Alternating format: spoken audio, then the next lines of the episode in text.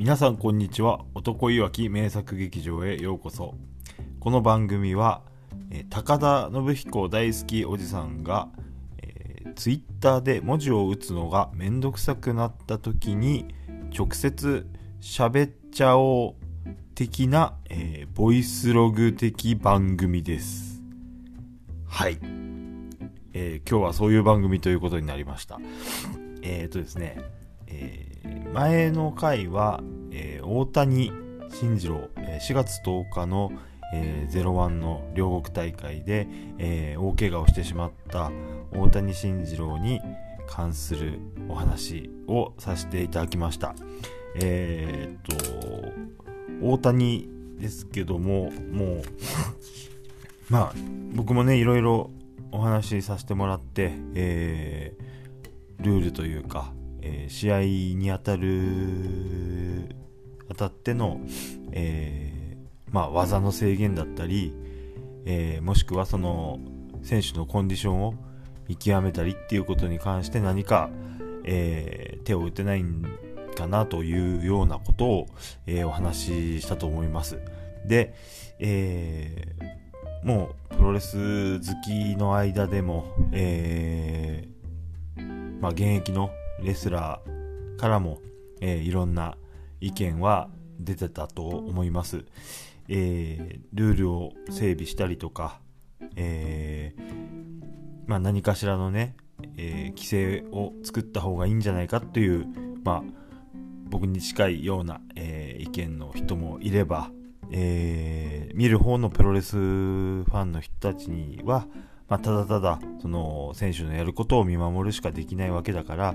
そういったことに口出さなくてもいいんじゃないかという、えータイプの人もいたと思います。えーまたね、その大谷はやっぱりね、その何度でも立ち上がるっていう、えーことでやってる人でもあるので、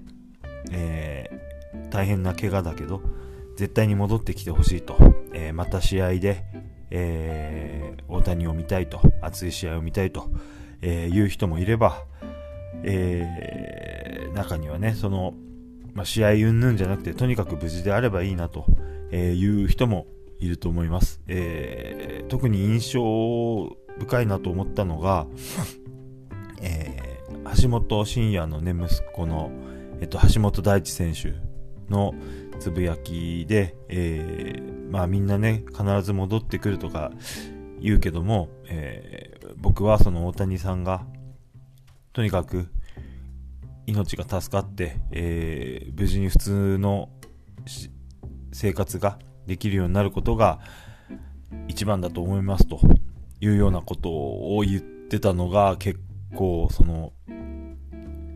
なるほどなと、えー今の現状の深刻さとかも、えー含めて、えーもう最低限そこを望もうよというのが伝わってきて、うん、なるほどというか、うん、そうだよなっていう気持ちにもなりました。えーまあ、大谷に対するね、みんなの考えって、本当人それぞれですけども、まあ、いろんな意見があって、えーこういうことを大谷に言うべきじゃないとか、えーそういう考えでプロレスを見るべきじゃない。あの、結構ね、何かことが起こった時に、そのプロレスファン同士で、えーいざこざ、いざこざというかね、あの、そういうのは良くない。ファン同士の批判の試合になっちゃうってことが結構ね、見受けられるとは思うんですけども、まあ、共通して言えるの、みんなが言えるのは、みんな大谷が大好きだなっていうことだけはね、共通していると思うので、えーまあ、その、ファン同士でね、うん、お前のそういう考え良くないっていうことを言うよりは、えーそれぞれの応援の仕方で、えー応援するのがいいんじゃないかなと、えー個人的には思ったりしております。で、えっと、最新のその大谷の情報としてはですね、その01からの発表で、えっと、6月の4日ですかね、に、えー大田区体育館でその大谷を応援する、えー大会というのが開かれることになったそうです。えー、タイトルが、えー、ワンチーム01大谷慎次郎エイド何度でも立ち上がれという、まあ、タイトルですね。えー、新日本ノア、それから大日本と、えー、まあ、各団体がその協力に名乗りを上げてくれているということです。まあ、そういった大会ね、開かれるってすごいいいことだなと思います。あとは、その見に行けない、ね、遠くに住んでる人とかが何かしらその協力できるようなまあなんでしょうねその募金であったりの形があの高山みたいにねな感じで、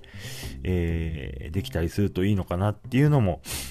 えー、あったりしつつ、えー、僕もその大谷の回復を、えー、お祈りしていきたいと思います。はい。で、えっ、ー、とね、その大谷に関して、あの、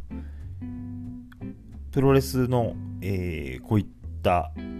ポッドキャストをやられてる、えっと、奈良南さん、僕何回かこの、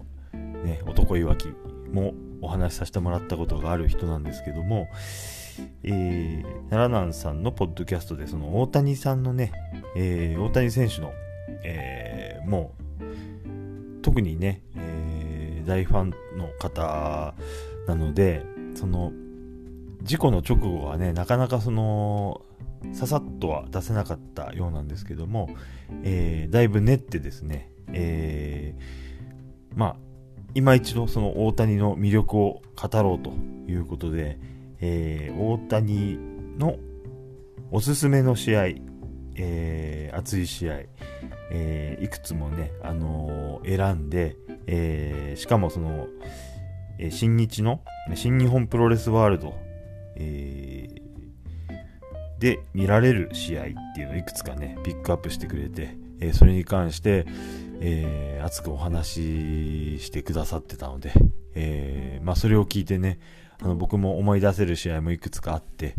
ああ、やっぱ大谷いいよねっていう気持ちをまた新たにすることができて、うん、よかったです。はい。あのー、ドクトル・ナラナンの、えー、ボストンクラブ・レイディオを、えー、ぜひ聞いてみてください。はい。ということでね、えー、今回はまたちょっと大谷と、えー、別の話で、えー、まあちょっとふわっとしたね、えー、いつもの感じの、えー、ぼんやりプロレス話をしてみたいと思います。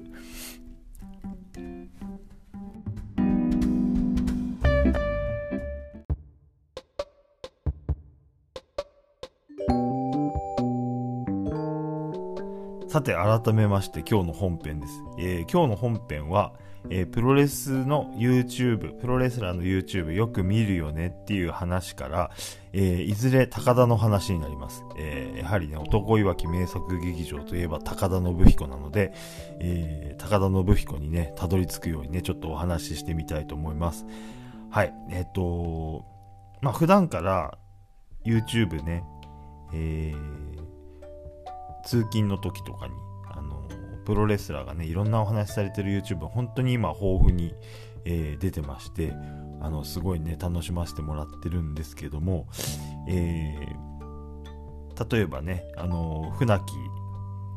正勝選手だったり、えー、ブル中野さんだったり、えー、それから長野、えー、それから田村清、えー、山県、えーと、お話ね上手な方いろいろいらっしゃって、えーすごくね、あのー、生活に潤いを与えていただいてるんですけども、えっとね、ついこの間聞いてた、えー、と、そう、あの、YouTube ね、流してるとやっぱ関連で、えー、プロレス関係の他の、えー、YouTube、自分がいつも見てないようなやつも、えー、流してくれたりするもので、えー、たまたま流れたのがですね、えっと、山吉、えっと、山本義久の、えー、YouTube が流れてきました。えっと、ね、山吉、元リングスですよね。あのー、まあ、リングス第2の男みたいな時期もあったり、はい、あのー、活躍されてた選手ですよね。リングスの後は、え、ー、と、プライドに出たりとか、えー、総合の方に行ったりもしてました。で、えー、まあ、最近告白されたことで、えー、まあ、がんを患っていて、えー、まあ、それをご自身の言うには、えー、病院ではなくて、えー、まあ、独自の方法で克服したというふうにおっしゃってるとこで、えー、個人的には復帰を目指しているということのようです。はい。で、えー、その、まあ、山吉 YouTube、えっとね、山吉さんはそのリングスを対談した後に、一時その高田道場高田信彦の高田道場の方にも所属していてでそこに所属して、えー、プライドとかにも、えー、出てたってことなんですけどもまあその時のねその高田道場所属してた時の話ってことでねお話聞こえてきました。ちょっと片手間でねあの画面見ながらというよりは何かしながら、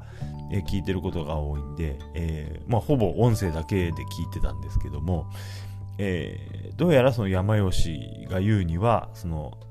高田道場は結局自分にはよく合わなかったと、えー、自分の性には合わなかった。実際あの高田道場にその山吉が所属してた時の、えー、プライドの戦績って多分あのご存知の方もいると思うんですけどあんまり良くなかったんですよね。あの勝ってないんじゃないかなと思います。えー、まあそういうのもねその合ってないっていうところで、えー、出た結果にもなるのかなっていう、えー、感じはするんですけども、えー、その内容というのがですね、その高田道場自体はすごく、あの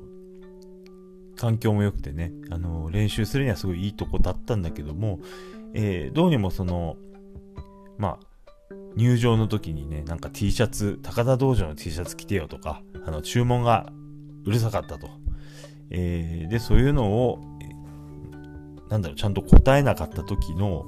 えー、高田の態度っていうのが、えー、あんまりその、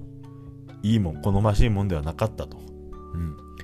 えー、気に入らないと無視したりとかね、っていうような、えー、ことがあって、えー、まあ、なんだろう、難しいのかなと。で、じゃあ T シャツ着ますと。えー、いう答えをすれば、うん、今度は、あ、急に機嫌良くなって、まあ、ニコニコになってみたいな。うん。気難しいんだか、えー、単純なんだかわかんないみたいな。うん。そういうところは自分に合わなかったっていうことを山吉さんは言ってまして、えー、まあ、僕には、その、高田さんは、え、性に合わなかったと。でそういう細かなこと言わない前田さんは自分の性にはすごく合っていて、えー、よかったなっていうことを、まあ、YouTube で言ってたんですね。まあ、それ聞いての、まあ、僕の感想っていうのは、まあ、そんな細かな、それこそそんな細かなことを、えー、一般の人にわざわざ言わなくてもいいんじゃないかと。えー、山吉さん本人も、えー、そんなね、注文はされたけど、まあ自分で選んで高田道場に所属したわけだから、うん、それは受け入れるしかないなと思いましたって言ってるんだから、うん、だったらそんなに、ね、そんなことみんなに高田はちっちゃい男だみたいなことをわざわざ言わんでもいいんじゃないのっていうふうにちょっと思ってね、えー、まあ、そのね、まあ、高田派の僕としてはね、やっぱそういう、ね、そうでなくても、高田はああだこうだっていうね、結構言われるね、えー、ネットの世界の世の中なので、うん。あの、言わんでくだせえと、えー、僕は思ってたわけです。はい。うん。まあ、な、なんでしょうね。いろいろね、お話のネタが、ね、いろいろあった方がいいっていう中でね、それを選んじゃった、まあ、山吉さんってことなんですけども、うん。ね、その、結構ね、その YouTube やられてるレスラーの中でも、もう本当にね、なんだろう、いろんなタイプがいて、過去のことを話すにしても、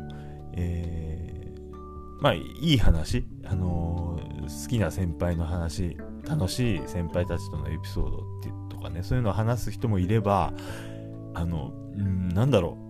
う、8割愚痴みたいな人もね、結構いて、やっぱりそういうのあんまし楽しくはないんですよね。あの、なんでしょう。うん。批判だったらしなくても、えー、いいんじゃないのと。本人に言えよと。えー、みんなに聞かせなよと。えー、いうのがあるんで、あんまり気分が良くないなと。えー、まあ山吉に対してもね、うん。結構ね、面白い話もいっぱい出てくるんで、そんなんわざわざ言わんでもなって思ってたんですね。うん。そしたらまたね、あのー、いろいろその作業をしながらの状態だったんで、また YouTube がね、次の動画を選んでくれまして、えー、また次が来たのが、その山吉の別の動画だったんですね。で、今度のテーマが、えー、まあ、高田道場とかの話がちょっと離れて、今度はそのリングスに所属してた時の、えー、先輩、先輩というかリングス的には後輩になる、えー、田村清に対してどう思ってるかと。えー、山本義久は、えー、田村清が好きなの嫌いなのみたいなテーマで話してくれてたですね。で、えー、山吉と田村といえば、えー、リングスで直接対戦したのが多分2回なのかな。えー、と1回目っていうのは、えー、僕もよく覚えてって覚えててというかあのまあ、映像のソフトがね家にあったりするんで、えー、いるんですけどもあのまあリングスでねずっとやってた人にとってはえー、U インターから入ってきた、えー、田村っていうのは、まあ、負けられない相手なんですよね。意地があったりすると思うんで。で、えー、実際その試合っていうのも、まあ、バチバチしたもんになって、山吉もかなりラフな感じの攻め方を、えー、まあ、小手がバシバシ入ったりと。で、えー、まあ、映像を見てても、その、明らかにあるシーンで、えー、田村がこう目を気にしてもしかしたらその指を入れたんかなというように見えるシーンもあってで、えー、YouTube で実際話してたその山吉もその反則すれすれの行為をしたと、えー、自分で言ってました、えー、そんなようなね、え、激しい試合をしてて。その試合っていうのは最後にあのまあ一瞬の隙をついてというかあの田村の飛びつきの、えー、十字、えー、腕ひしぎで、え、田村の一本勝ちってなるんですけどもすごい鮮やかに決まったすごいかっこいい、え、その最後のフィニッシュシーンだったんですけども、うん、まあその2人はね本当の、えー、いがみ合いがあるんじゃないかとかね、えーそもそもその田村はリングスに移籍してから、え、リングスのジャパン勢、日本人選手たちと、まあ、あまりその仲良くやってなかったっていうような、緊張感のある感じだったっていうふうにも言われてたんで、えー、山吉と田村っていうのは、まあ仲悪いんだろうと、えー、僕も思ってたんですね。えー、なんですが、えー、山吉は、その、田村に対してはね、その、試合の件も、まあ、あるんだけども、その試合になる前も、なんだろう、リングスの忘年会とかで、えー、なんだろう、プロレスラーってね、なんか酔っ払うとね、殴り合いを始めちゃうっていうかね、殴り合いしましょうよみたいな、あの、遊びの一環みたいにやっちゃうことがあるらしくて、まあ、お互いしばき合って、わっはっはみたいな、えー、なんだか、あのー、まあ、暴力し合って、えー、リクリエーションみたいな、えー、こともできる中であったと。うん。いうような話もしてて、山吉からしてみれば、その田村はあまり印象悪くないみたいなんですね。で、の、結論としては、あの山吉は、えー、田村清のことが大好きですと言ってました。えー、格闘家として尊敬できるし、あの大好きだというふうに言って自分でなんか女の子に告白してるみたいだなみたいな、えー、感じまで言ってくれてて、えー、そうなんだってっていう、えー、驚きがあって、まあこういう話はね、あのー、なんか誰か批判するよりいいですよね。こういう話聞けたらいいなと思って聞いてましたらですね、えー、さらに YouTube はね、あの、面白い順番で動画流してくれまして、えー、今度はね、田村のチャンネルに移りまして、えー、田村が、えっ、ー、と、紙のプロレス、えー、紙プロというね、雑誌、かつてあった雑誌、プロレス雑誌を読みながら、あの、過去を振り返るみたいな企画の中で、えー、まあ、山吉についてっていうのね、もうすごい、あの、タイミングよくね、ビシッと来てくれて、ね、あの、AI がナイスな選び方してくれたんですね。で、えー、まあ、その、98年、99年あたりの、えー、山吉についてのお話から、その山吉との出会いとか、えー、についてね、話をしてくれたんです。で、えっと、山吉ってのは、まあ、リングスでね、花開いた感じではあるんですけども、その前に第二次 UWF で一回入門をしていて、練習中の、まあ、大怪我で、旦その、断念すると、プロレスというか、格闘技の道を断念するだけども、えー、田村はその最初に入門した、えー、デビューもしてなかった、えー、山吉のことを覚えてると。で、まあ、当時リングスね、あのー、リングスじゃないか、えー、第2次 UWF 第2期だったので、えー、入門希望者っていうのはやっぱ結構いっぱい来たらしくて、えー、入る人もいっぱいいるんだけど、まあ、落ちる人、えー、脱落する人はいっぱいで、えー、まあ、記憶にもとどめないっていうことも多々あるんだけども、えー、でも、まあ、山吉っていうのはその練習中の大怪我があった後でも、えまた練習に復帰してきて、えそんな怖いことがあったにもかかわらずまだ続けようとしてたと、えすごい根性があるよっていうことで、え田村からしてもねその山吉のことをすごく、えー、認めてたっていうことになったんですよ。という話を聞けたんですね。えー、まあなんとその山吉ね現在の山吉2022年の山吉が、えー、田村は大好きですと言ってた。その次に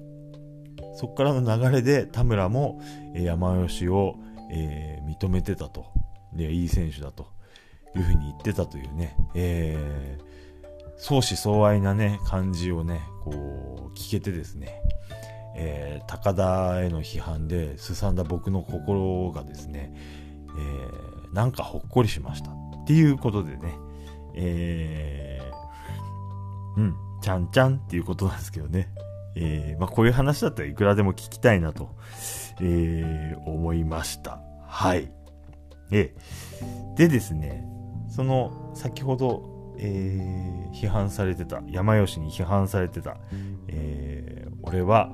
え、高田より普通に前田が好きと言ってた山吉、その高田なんですけども、え、高田もこの間あの YouTube ね、高田はあんまり YouTube 更新しないで有名なんですけども、えー、久しぶりに高田が YouTube 更新しまして、えーと、なんだろう、UWF に、えー、行く、行ってからの話とか、えー、行く直前の話、自分のデビュー直後の話であったり、えー、UWF から、えー、一時で戻った時の話であったりとか、えー、そういうことを、えーまあ、話してくれて出ました。で、まあ、またね、高田の話っていうのは、あのー、まあ、ややドライっていうか、あのー、冷めた感じでね、プロレスのこと話しちゃうことはまたあるんですけども、まあ高田なりの表現で、えー、当時のねその新日本から UWF に行ったことに関してはまあ自分にとっては、まあ、仕事だったと、えー、仕事だけどもなんだろう、えー、大事な仕事だと、うん、で大事な職場である UWF を守んなきゃいけないっていうそういう気持ちで、えー、やってましたと、うん、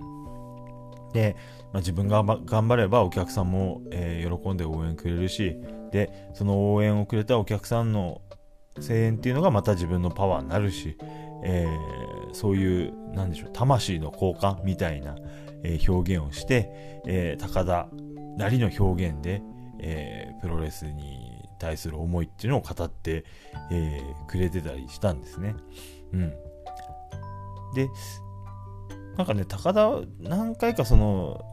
えー、過去の話、えー、と新人時代あの猪木さんの、えー、付き人だった時代の話とか、えー、そういうことねちらっちらっとしてはね、えー、また尻切れ的にね、あの、しばらく更新しなくなるっていうことがあるんですけども。うん。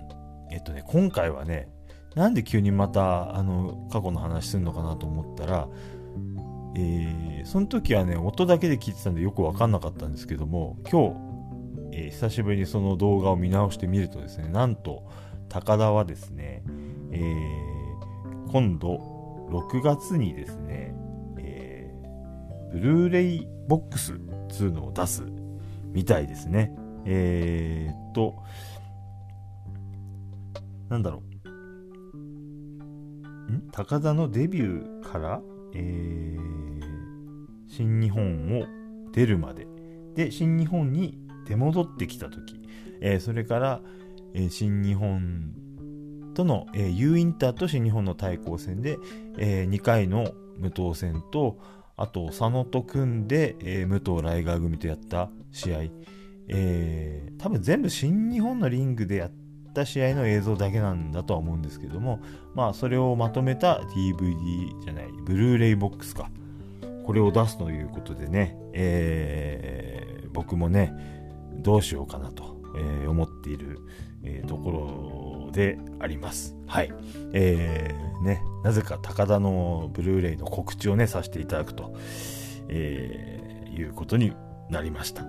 はい。えー、楽しみというか、えー、ずっと発売までね、ちょっと考えていたいと思います。はい。えー、でですね、最後にね、あのーうん、高田といえば、うーん、山県。山県。ん？山県。うん、これはね、全然似てないと思うんだけど。うん。こんな感じね。あの、こんな感じのモノマネをね、あの、山県が YouTube でよくやってくれたんですけども、えー、結構ね、いろいろ見てると、山吉もね、えー、高田の真似をしてたんですね。山吉も、うーん、うん、いいよ。みたいな。うん、大体似た感じ。えさらにね、田村の YouTube でも、あのね、田村が真似したんじゃないんだけど、田村のお話の聞き役の人ね、その人も、なんと高田のモノマネをね、この山県スタイル、大体山県と一緒。あー、うん、うん、みたいな。こんな感じ。えー、高田のモノマネは、一つのね、こう、型があるんですね。なんだろうね。そういうのが出来上がってきてんだなっていうのが分かりました。あのー、有田哲平がやるようなんとまたちょっと、えー、別のね、えー、普段の高田っていうのが、えー、再現されてるんじゃないかなということでね、はい、えー、僕もね、ちょっとそれ練習していきたいと思いますということで、今日はこの辺にします。はい。えー、僕は、えー、嫌いな人のことは話さない高田が好きです。はい。では皆様、また次の機会までごきげんよう。さようなら。